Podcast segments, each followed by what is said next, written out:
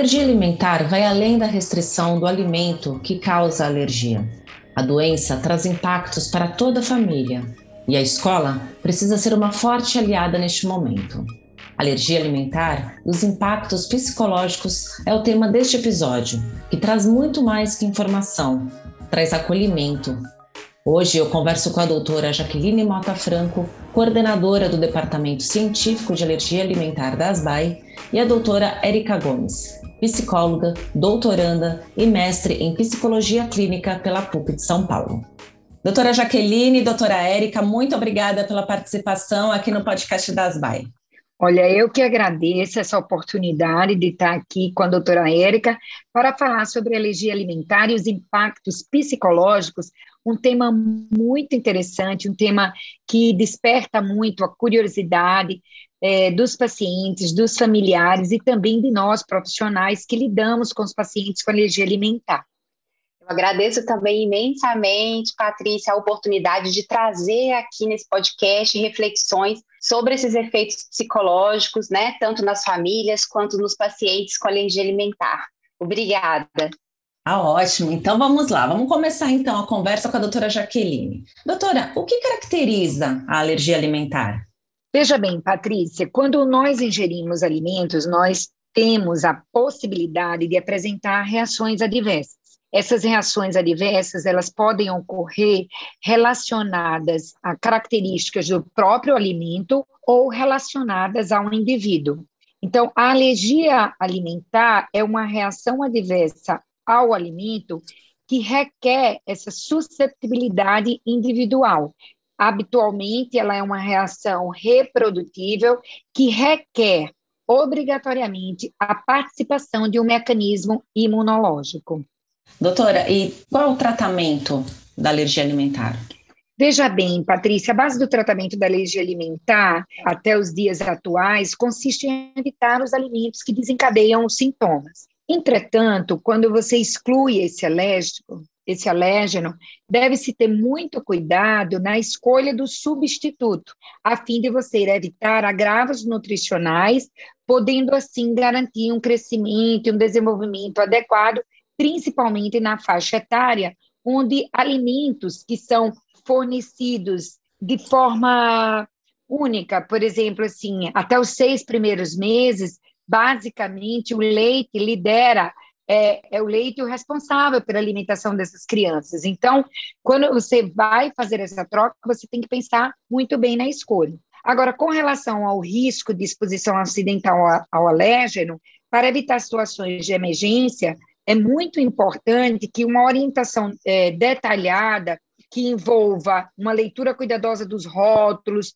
dos produtos industrializados, tanto de alimentos como cosméticos e medicamentos, seja dada para o paciente essa orientação e o reconhecimento também de sinônimos dos alérgenos que estão descritos e que podem estar presentes como substituto e de que forma ele pode manejar os alimentos que ele vai consumir e que seja uma forma segura. Quando nós falamos em leitura do rótulo, nós devemos sempre orientar os pacientes que isso deve ser feito a cada compra, pelo risco de modificações pelos fabricantes. Em caso de dúvidas, é sempre importante entrar em contato com o serviço de atendimento ao consumidor. Os pacientes, os familiares, eles devem ser sempre assim, orientados é, quanto à importância de questionar os ingredientes utilizados e a forma também como esse alimento foi preparado. Quando ele, ele não estiver fazendo essas refeições em locais é, de sua confiança, por exemplo, quando ele estiver fazendo essas refeições em restaurantes, durante uma viagem, né, durante uma festa, na casa de alguns amigos, pelo risco de contaminação que pode ocorrer nessas situações. E, além disso, o médico deve sempre orientar e treinar esses pacientes e familiares quanto à identificação de sinais e sintomas que estão relacionados à alergia alimentar e que podem ocorrer quando da ingestão acidental, fornecendo a esse paciente um plano de ação que vai dar para ele uma certa tranquilidade caso reações possam acontecer. E nos casos dos pacientes anafiláticos ou com risco de reações anafiláticas, a caneta autoinjetora também deve ser é, deve-se prescrever a caneta autoinjetora e deve-se orientar o paciente o porte dessa caneta em quaisquer situações. Doutora Jaqueline, aproveitando que a senhora mencionou a importância dos rótulos, né? Não faz muito, muito tempo, né, que se tornou obrigatório os rótulos serem mais objetivos, né, mais claros, ter uma linguagem mais clara para o público.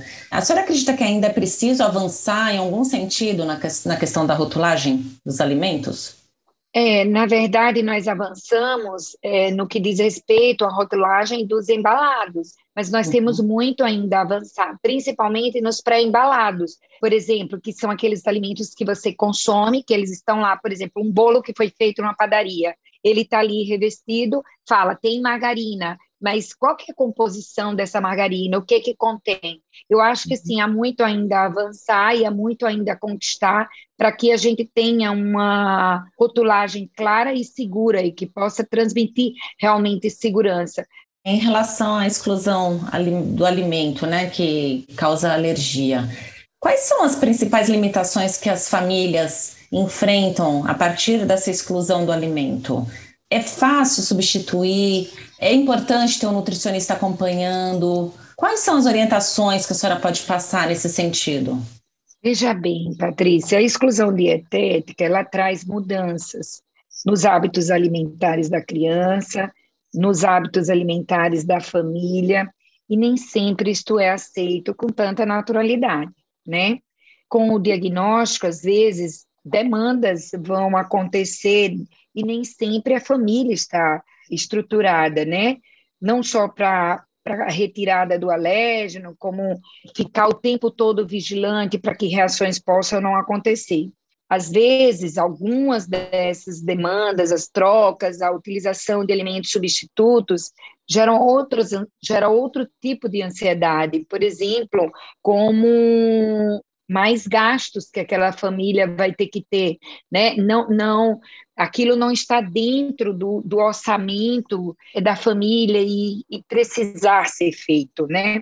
Uhum. Outras coisas que assim, que outras outras limitações, na verdade, é que a, que eu percebo é que a família ela esteja toda alinhada. Por exemplo, às vezes o pai e a mãe eles compartilham é, do, do, mesmo cuidado de evitar, de não dar, de prevenir reações. Mas a avó acaba assim, uma escapulida da família, ela tenta avaliar se já está curado. Então, isso às vezes vai criando o quê? Isso vai criando conflitos familiares em torno do problema da alergia alimentar. Outra coisa é que, pelo medo das reações indesejáveis, a família se afaste do convívio social com amigos, assim, pede que esse filho frequente a casa de avós, frequente a uhum. casa de parentes, é, deixe de ir para as festas. Então, tudo isso são necessidades que precisam ser muito trabalhadas. Então, a alergia alimentar, ela deve ser conduzida por uma equipe multidisciplinar. Então, nós precisamos do médico, nós precisamos do psicólogo, da nutricionista. Muitas vezes, toda essa restrição gera dificuldade alimentar, gera seletividade, gera recusa alimentar, medo, ansiedade. A Érica deve saber muito melhor que eu aí explicar, né? É, o que, que acontece. Eu acho que depois ela vai nos ajudar mas isso é do ponto de vista assim, médico, é o que eu percebo com os pacientes no consultório. Certo, então vamos lá com a doutora Érica agora. Doutora Érica, quais os principais impactos psicológicos na criança e na família quando o assunto é alergia alimentar?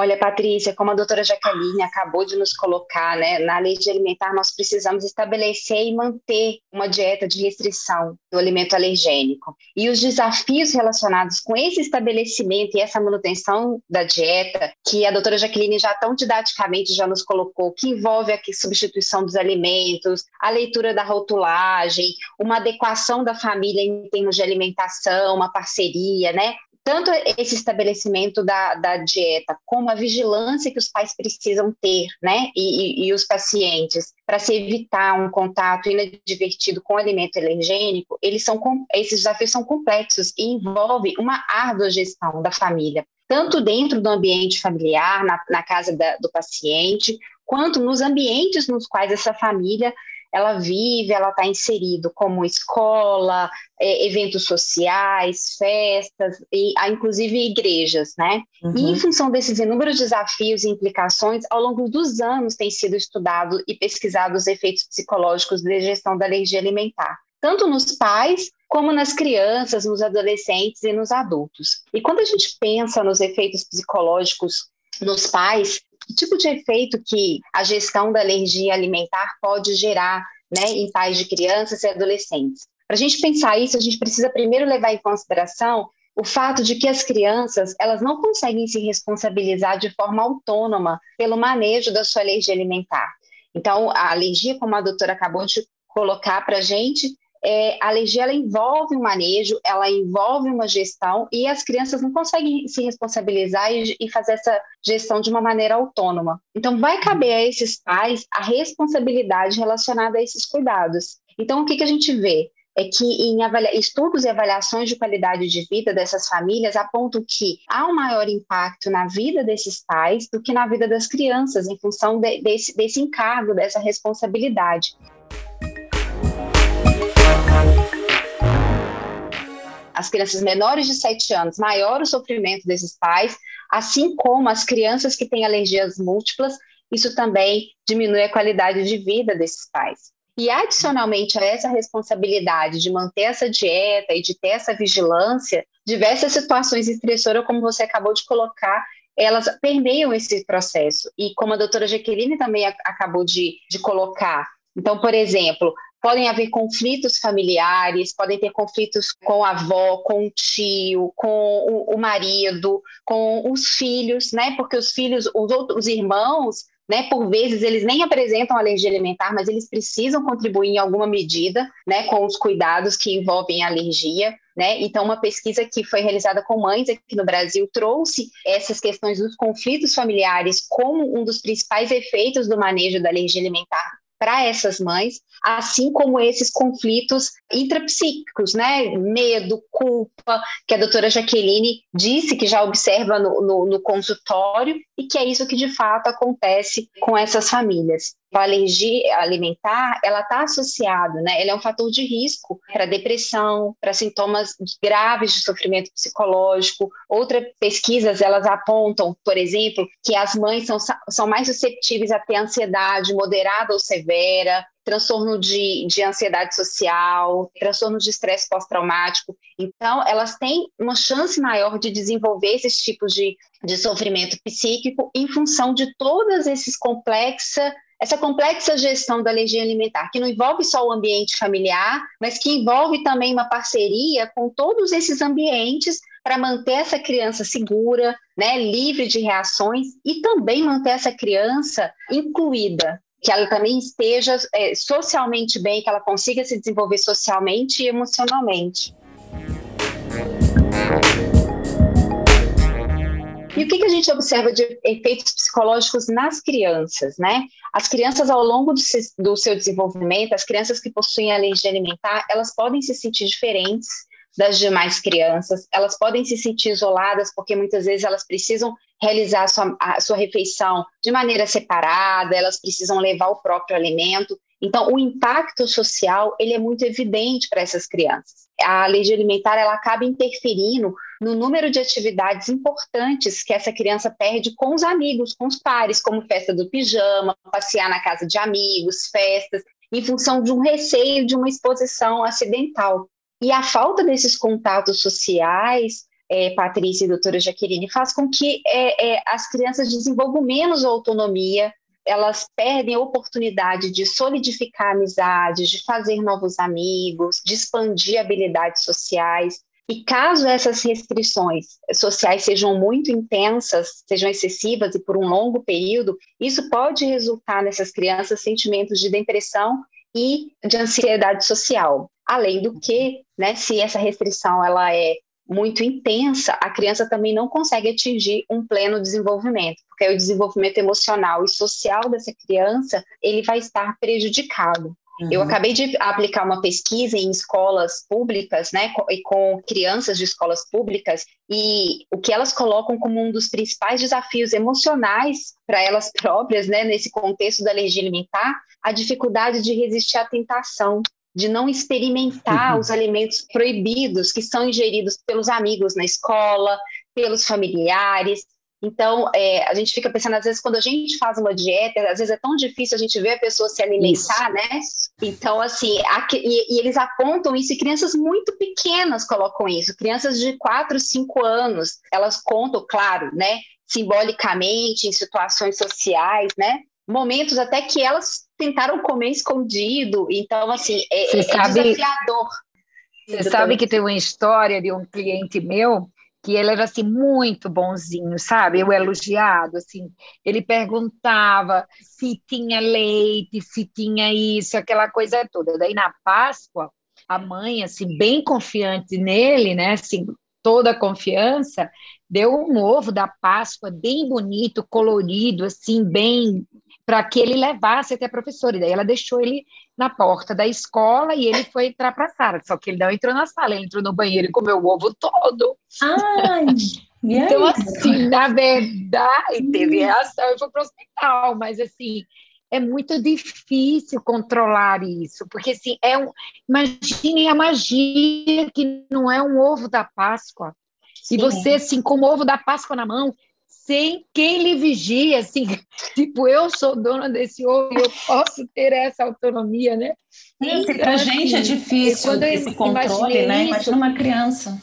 Então, e às vezes você entrega, é, e às vezes você está dando a ele uma maturidade que não é própria para a idade. Não, não é. Não é? Essa, então, essa coisa assim, olha, ele é bonzinho, ele sempre pergunta.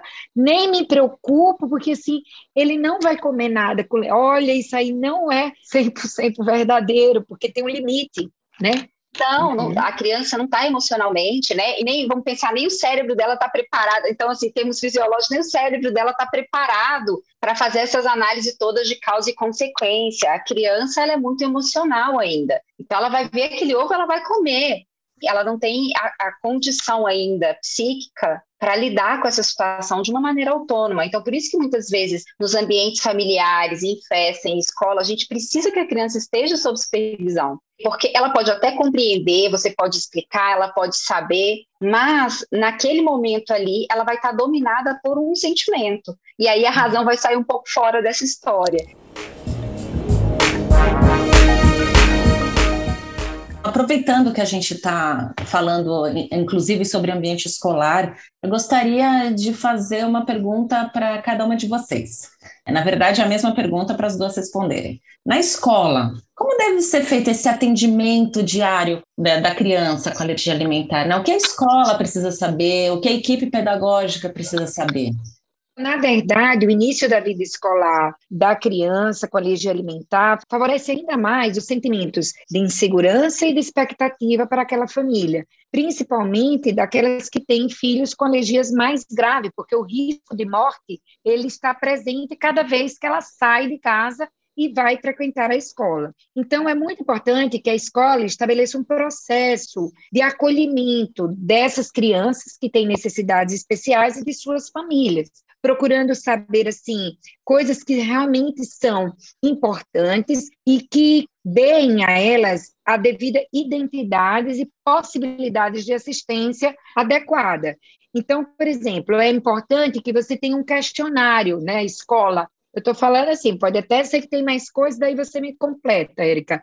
Um questionário simples, mas que tenham questões essenciais de fácil compreensão, de fácil acesso e que tragam assim informações sobre o que é alérgeno, quais são os sinônimos daquele alérgeno alimentar, né? Porque sim, essa lista ela pode ser dada à diretora, à professora, à nutricionista que vai elaborar esses alimentos, né? E mais é muito também importante que um laudo médico, um atestado médico esteja sempre acoplado como um documento muito importante que deve ser solicitado à família, pois é esse laudo que deve orientar quanto aos cuidados necessários para que se garanta a saúde da criança.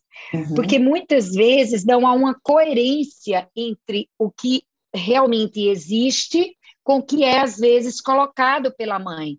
Porque, por exemplo, ela pode minimizar com medo da criança sofrer bullying, assim, ah, não é tanto, né? É, não é bem assim.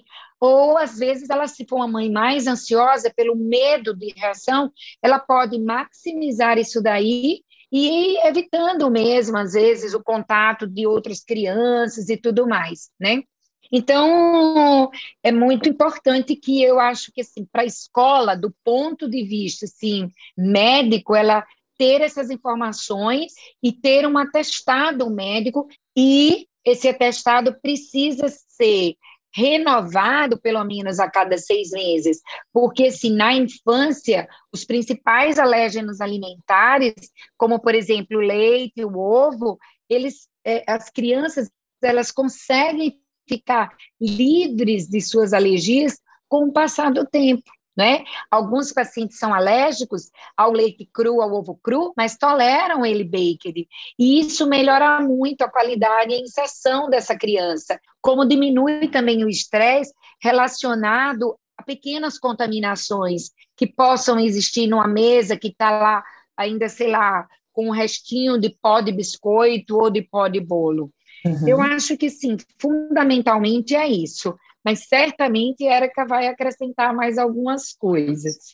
Não, é isso mesmo, doutora Jaqueline, né? Assim, acho que assim, a, é, é, a escola precisa partir, né? Eu acho que do plano de ação do médico. Eu acho que esse é o documento base que vai orientar essa escola, e eu acho que assim, quando você fala do questionário, acho que se a partir desse plano médico, a escola precisa desenvolver um plano de cuidados. Então, assim, a partir do que o médico trouxe, de quais são os sintomas, quais são os cuidados que a gente precisa ter com a alimentação, a gente vai estabelecer aqui na escola os cuidados com essa criança. E eu acho que essa uhum. pergunta ela é, ela é, muito tão importante, né? Porque as crianças passam tanto tempo na escola, né? Exato. E eu acho que mais que tudo a gente precisa refletir assim, por que, que a escola precisa saber da alergia? Eu acho que por uhum. causa disso tudo que eu e a doutora Jaqueline a gente veio colocando, assim, a criança ela não consegue realizar de uma maneira autônoma a gestão, ela precisa da supervisão dos adultos. E a escola é o principal local no qual a criança vai se desenvolver, né, que ela vai aprender, ela vai passar muita parte do seu tempo. Então, em função disso, a escola precisa estar preparada para garantir. Né? Uhum. E sempre pensando nesses dois lados, na, na segurança dessa criança e na inclusão dessa criança. Né? Como a doutora uhum. Jaqueline falou, assim, os pais de criança que têm alergia alimentar, principalmente as crianças que têm risco de anafilaxia, eles precisam estar confiando nessa escola para enviar essa criança. Tanto é, é, eles precisam confiar que a escola vai saber agir em caso de reação e que a escola também vai estabelecer estratégias para exclusão desse alimento, que ela vai saber também fazer a leitura do rótulo, que ela também vai saber fazer a limpeza da mesa para não ter contato né, com, com, com, pedacinhos de bolo que a criança não pode ter. Então, a, a, a família precisa confiar, porque é, algumas pesquisas indicam que muitas famílias elas retardam a entrada das crianças na escola em função do receio de ter reação, né? Então, assim, uhum. é, fechando aí um pouco o que a doutora Jaqueline falou, assim, a escola precisa ser treinada em relação à alergia alimentar, né? E ela precisa saber colocar em prática todas as orientações dadas pelo médico no plano de ação. Tanto no que se refere à exclusão do alimento, então, assim, de como oferecer um alimento seguro para essa criança dentro do ambiente escolar, quanto a escola precisa saber identificar os sintomas de reação, né? Todos os educadores para aquela criança, ah, aquela criança ela tem o quê nos momentos? Quais são os tipos de sintoma que normalmente ela tem? Ela tem falta de ar, ela tem vômito, ela tem diarreia, ela tem placas pelo corpo. Então, assim, a escola precisa identificar esses sintomas, porque muitas vezes vai ser a educadora que está ali com a criança que vai perceber visualmente que te, a criança teve uma reação acidental. E a escola também precisa estar preparada para fazer o tratamento em caso de reação. Uhum. Né? Ela precisa muitas vezes ter, ser treinada para saber aplicar a caneta de adrenalina, de fazer a, a, o uso da medicação orientado pelo plano de ação do médico. Né? Então, assim, o, a, o plano de ação do médico ele é a base para essa escola estabelecer esses cuidados.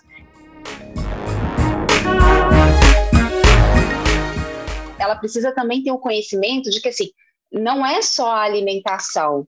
A gente precisa considerar que cuidar da alergia é, nas, também nas outras atividades pedagógicas, porque a gente tem muitos produtos que não são alimentícios que podem conter o alimento alergênico. Então, assim, massinha de modelar, que possui o trigo, né? giz de lousa, que, aquele giz branco antigo, hoje, hoje nem usa mais, né? Mas aquele giz de lousa branco, normalmente ele, ele pode conter leite. Então, são vários é, produtos que não são alimentícios que podem gerar algum tipo de reação nas crianças, né? Então, uhum. as, a, as aulas de culinária, aulas de artes, eventos escolares também precisam ser repensados. Bom, essa conversa está ótima, mas eu vou fazer a nossa última pergunta aqui. Alguma orientação para as famílias que acabam de receber o diagnóstico de alergia alimentar? Quando eu dou um diagnóstico de alergia alimentar, eu acho que com o tempo é muito engraçado. Eu agora eu fico contemplando o que o rosto desses pais me traduzem. Antigamente eu queria mostrar que eu estava fazendo um diagnóstico brilhante. Eu não tenho mais essa necessidade. Agora eu contemplo para ver quem está recebendo essa, essa notícia. E é muito engraçado, porque você vai começando a perceber que, pela expressão facial, pela expressão corporal, eles são capazes de nos mostrar o medo, a ansiedade, o novo, uma conduta de enfrentamento que está pronto para nova proposta. E aí você vai paulatinamente mostrando que a vida não se resume à alergia alimentar, que ela é muito mais ampla do que aquilo tudo, e que aquilo é o momento inicial, e que a caminhada pode ser bem melhor do que eles imaginam, né? E que se tiver tropeço, nós vamos ajudar a levantar. E que, assim, na maioria das vezes, é o que nós precisamos é, colocar para esses pais é que essa caminhada tem que ser feita sem marcas profundas, porque na maioria das vezes tudo isso vai passar. E é muito engraçado quando eles chegam maiorzinho ou quando tem o segundo filho, que postura diferente, que tranquilidade, que sensação de que, que eles suportam. Porque no começo a sensação é que é muito difícil. E eles algumas vezes perguntam, mas por que isso? E não, não vai ter essa resposta. Eu acho que é, é acolher, dentro com toda a bagagem que você tem, minimizar essa caminha, as dores dessa caminhada. E eu acho que nós temos como fazer isso muito bem. E principalmente se nós compreendemos que não podemos estar só, porque nem mesmo nós, médicos, temos o preparo que nós imaginamos que temos, né?